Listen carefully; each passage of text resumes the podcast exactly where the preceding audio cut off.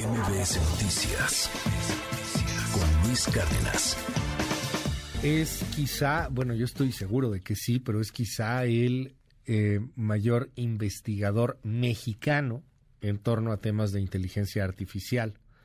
Un científico sobre este asunto ha escrito numerosas publicaciones. La última, por cierto, muy recomendable, El fútbol bajo el microscopio. Me lo tengo que echar, lo voy a leer y ya le platicaré. Hoy aquí con nosotros está el eh, doctor Raúl Rojas de la Universidad de Berlín. Y, y yo insisto, creo que creo, permíteme hablarte de tu doctor, pero creo que eres uno de los mayores investigadores, si no es que el mayor investigador de inteligencia artificial que está produciendo o que viene de nuestro país. Gracias por estar con nosotros. Muchas gracias por invitarme a, a este estudio, Luis. Oye, cuéntanos primero, ¿qué es la inteligencia artificial? Bueno, la inteligencia artificial hay de diversos tipos, pero a veces se piensa que inteligencia artificial quiere decir que queremos crear una inteligencia como la de los humanos, completamente uh -huh. igual. Y no es así, más bien se trata de ver un cierto aspecto, un cierto problema que hay que resolver, eh, un cierto problema en donde los humanos son buenos y las computadoras malas, como era antes el caso del ajedrez, uh -huh. y entonces se mejora el programa en la computadora para vencer al humano e incluso ser mucho mejor que el humano. Eso ha pasado también en reconocimiento de voz. Uh -huh. Todavía hace 20 años las computadoras difícilmente entendían claro. cuando uno les hablaba, ahora lo pueden hacer. Reconocimiento de textos, hay ciertos aspectos donde uh -huh. las computadoras ya son superhumanas, como se dice, pero claro que no para todos los problemas. No, no, no pueden platicar todavía uh -huh. de tú a tú con nosotros. Eh, nos ha sorprendido mucho lo que está pasando con el famoso chat GPT. Eh, aquí mismo lo hemos implementado para algunas cosas y, y la verdad es que facilita muchísimo el trabajo. Se equivoca muy, muy pocas veces, pero se equivoca, lo verificamos. Y, y, nos llama la atención porque desde el punto de vista de los luditas, pensando en la revolución industrial del siglo XIX, pues hay quien dice esto va a quitar trabajos, esto va a ser el acabose. Lo pensamos con, con los eh, eh, con, con, los con los robots que están eh, reemplazando personas, por ejemplo en Amazon, ¿no? Este, como robots van y entregan cosas. ¿Cómo ven el futuro? ¿Cómo ves el futuro en particular, doctor? Eh, en torno a este tema, porque hay cada vez más gente necesitada de trabajo, eso es cierto, y cada vez menos necesidad de algunos trabajos con la, con la automatización. ¿Cómo se ve? Sí, bueno, la digitalización es lo que se ha llamado la tercera o, o tal vez la cuarta revolución industrial desde uh -huh. que existen las computadoras alrededor de 1950 y eso ha eh, incrementado la productividad en muchas áreas por ejemplo, todo lo que es transporte, logística, uh -huh. ahí las computadoras juegan un papel esencial porque llevan el registro de cómo se va moviendo la mercancía en los aviones, en los aeropuertos, okay. etcétera. Eh, existe en muchos lugares esa inquietud de que pudieran desaparecer muchos empleos. Por ejemplo, ya hay eh, supermercados que tienen carritos de supermercado con el escáner para que uh -huh. uno mismo vaya sí. metiendo sus productos y al final nada más tiene que pagar con la tarjeta de crédito uh -huh. y no se necesita que esté un empleado registrando los productos. Se ha hablado también mucho de automóviles autónomos uh -huh. que conduzcan a pasajeros y conduzcan también mercancía en los, uh, en los grandes trucks que sí. existen. Y, por ejemplo, ese, es un, ese sí sería un problema importante porque hay 2.3 millones de eh, choferes, choferes en, en, Estados Unidos uh -huh. y si se reemplazara a la mitad o al 60%, pues mucha gente quedaría desempleada. Entonces hay un problema real. Ahora la cuestión es cómo se puede paliar ese problema real. Tú has entrado a la investigación y, y de hecho eh, pues hay cosas muy interesantes en torno a los autos autónomos, a, a los coches que se manejan solos. Yo no lo creía ayer un poco previo a esta conversación. Me puse a ver un video de un de un tráiler que se maneja solo y se maneja perfectamente bien. O sea, de hecho, creo que los riesgos son menores, inclusive que si hubiera este un, un humano manejándolo. ¿En dónde estamos en ese punto?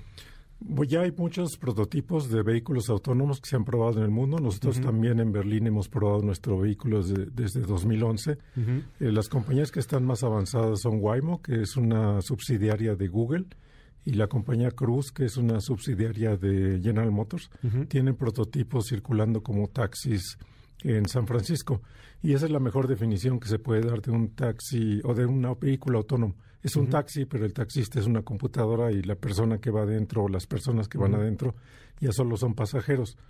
Eh, ahora bien, eh, como ya mencionábamos, hay aspectos positivos y quizás hay aspectos negativos por la parte del desempleo, pero desde el punto de vista de los aspectos positivos, yo lo que creo es que una ciudad como la Ciudad de México, por ejemplo, que tiene millones y millones de vehículos, podría volver a moverse de manera más rápida si no hubiera humanos. Si, hubiera taxistas uh, robóticos y los taxistas robóticos eh, tuvieran tres, cuatro, cinco pasajeros en el vehículo para llevarlos a, hacia un lugar común.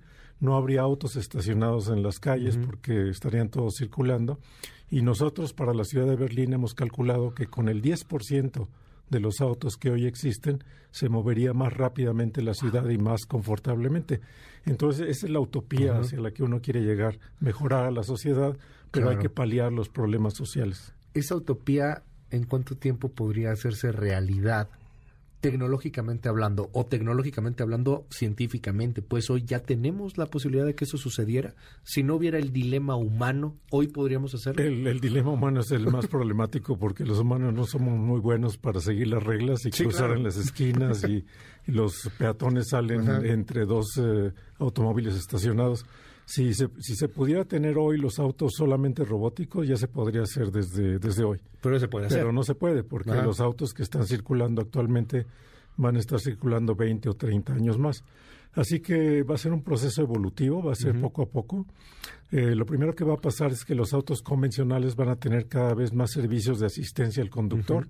Ya los tienen en parte autos que se frenan cuando va uno a chocar o autos que me dicen que no puedo cambiar el carril a la izquierda o a la derecha porque hay otro auto que viene eh, hacia mí. Entonces, esos sistemas de asistencia al conductor cada vez van a ser más y más poderosos hasta que llegue el día en que aprieto el botón y ya el auto se va por sí solo. Hay una especie de sistema de piloto automático que está haciendo Tesla, si no me equivoco. Escuchaba un podcast en el New York Times, en The Daily, eh, que, que, trabajaba sobre este asunto, hablaban sobre el piloto automático de Tesla y decían que uno de los principales problemas es que el auto a veces tenía problemas en reconocer los objetos que se movían y los objetos que estaban estáticos y que ya había habido algunos accidentes de usuarios que ponían el piloto automático y de repente pum tronaba o daba una mala vuelta o algo pasaba. Eh, eso pues obviamente está superando, pero todavía está el riesgo. Es un problema muy importante porque, por ejemplo, en Europa la ley de autos autónomos lo que requiere es que aunque el vehículo vaya navegando autónomamente... Perdón, te voy a detener un momento. En Europa, la ley de, autos, autónomos. Sí. Ah, y aquí acabamos de derogar la ley de imprenta de 1917, doctor. Aquí andamos con el INAI y el INE.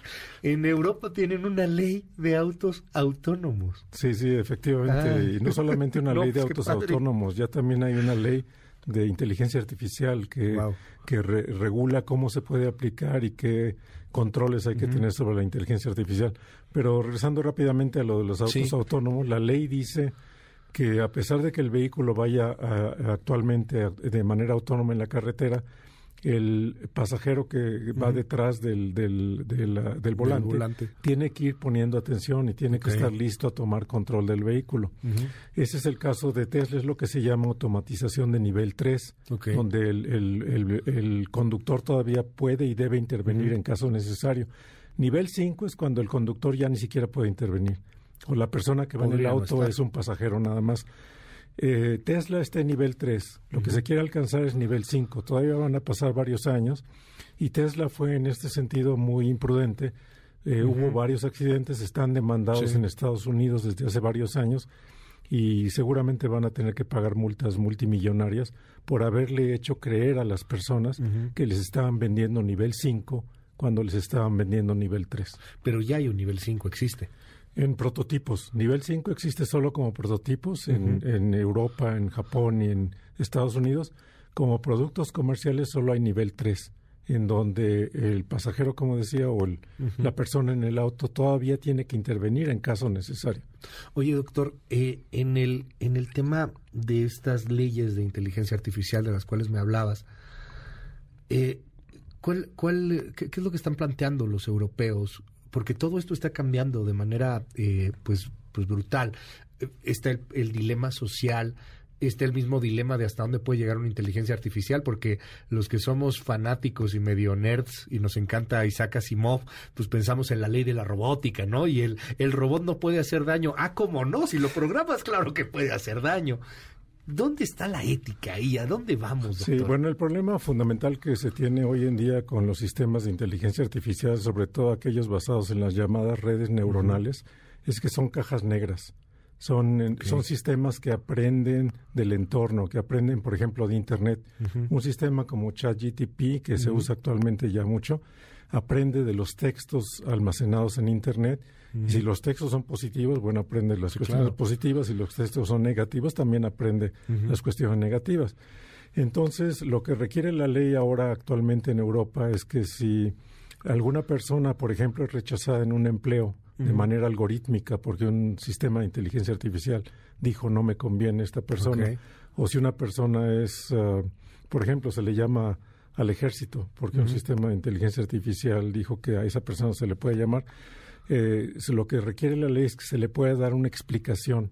No basta una explicación estadística de decirle es que el 30% de las personas, que, como usted siempre los mandamos llamar, sino que tiene que ser una explicación lógica de donde se derive por qué ocurrió, por qué se tomó una decisión. Eso actualmente no lo pueden hacer muchos sistemas de inteligencia artificial. Se dice que son obscuros, que son cajas negras obscuras, y lo que quiere la ley es que sean transparentes y que las personas sepan qué es lo que está sucediendo con sus datos por problemas de privacidad y también con decisiones que se están tomando. ¿Cómo ves a México, doctor? Para finalizar en este aspecto, digo, yo entiendo que estamos súper en pañales. Este, el, el trabajo que has venido haciendo, las universidades en donde has estado.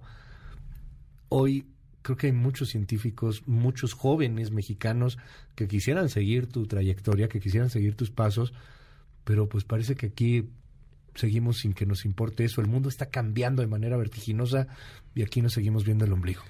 Sí, lo que sucede en México es un poco esquizofrénico porque México se convirtió en una industria o un país de exportación en 20, 25 años.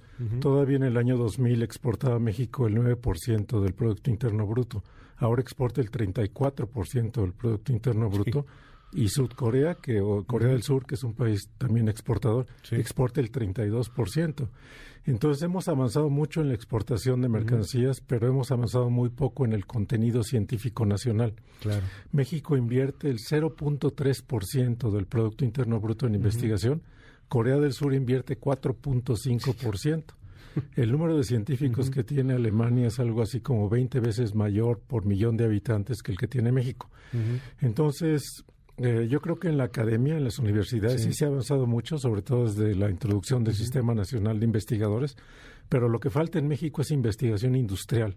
Las compañías que en México producen y exportan no investigan en México, investigan en Japón, en Alemania. Aquí viene a, manufacturar. Aquí, viene, aquí se viene a manufacturar.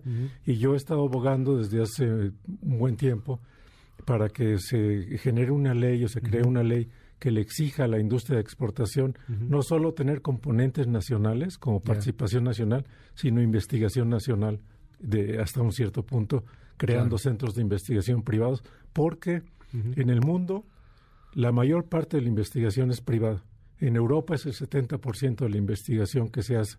En Corea del Sur es el 77% y en Estados Unidos es el cerca del 70%. ¿Y aquí? No, aquí es, mínimo, aquí es mínimo la investigación. La mayor parte de la investigación es investigación pública en los centros públicos de investigación, en las universidades, y por eso habría que invertir más, llegar eh, quizás al 1% del Producto Interno Bruto. Eh, proporcionado por el Estado, pero además, y esa es la parte más importante, las empresas tienen que investigar. Doctor Raúl Rojas, es un honor, un privilegio poderte tener aquí en este espacio. Gracias por venir, doctor, y ojalá que no sea la última vez y podamos seguir platicando. Muchas gracias, por la invitación. Muchísimas gracias. MBS Noticias con Luis Cárdenas.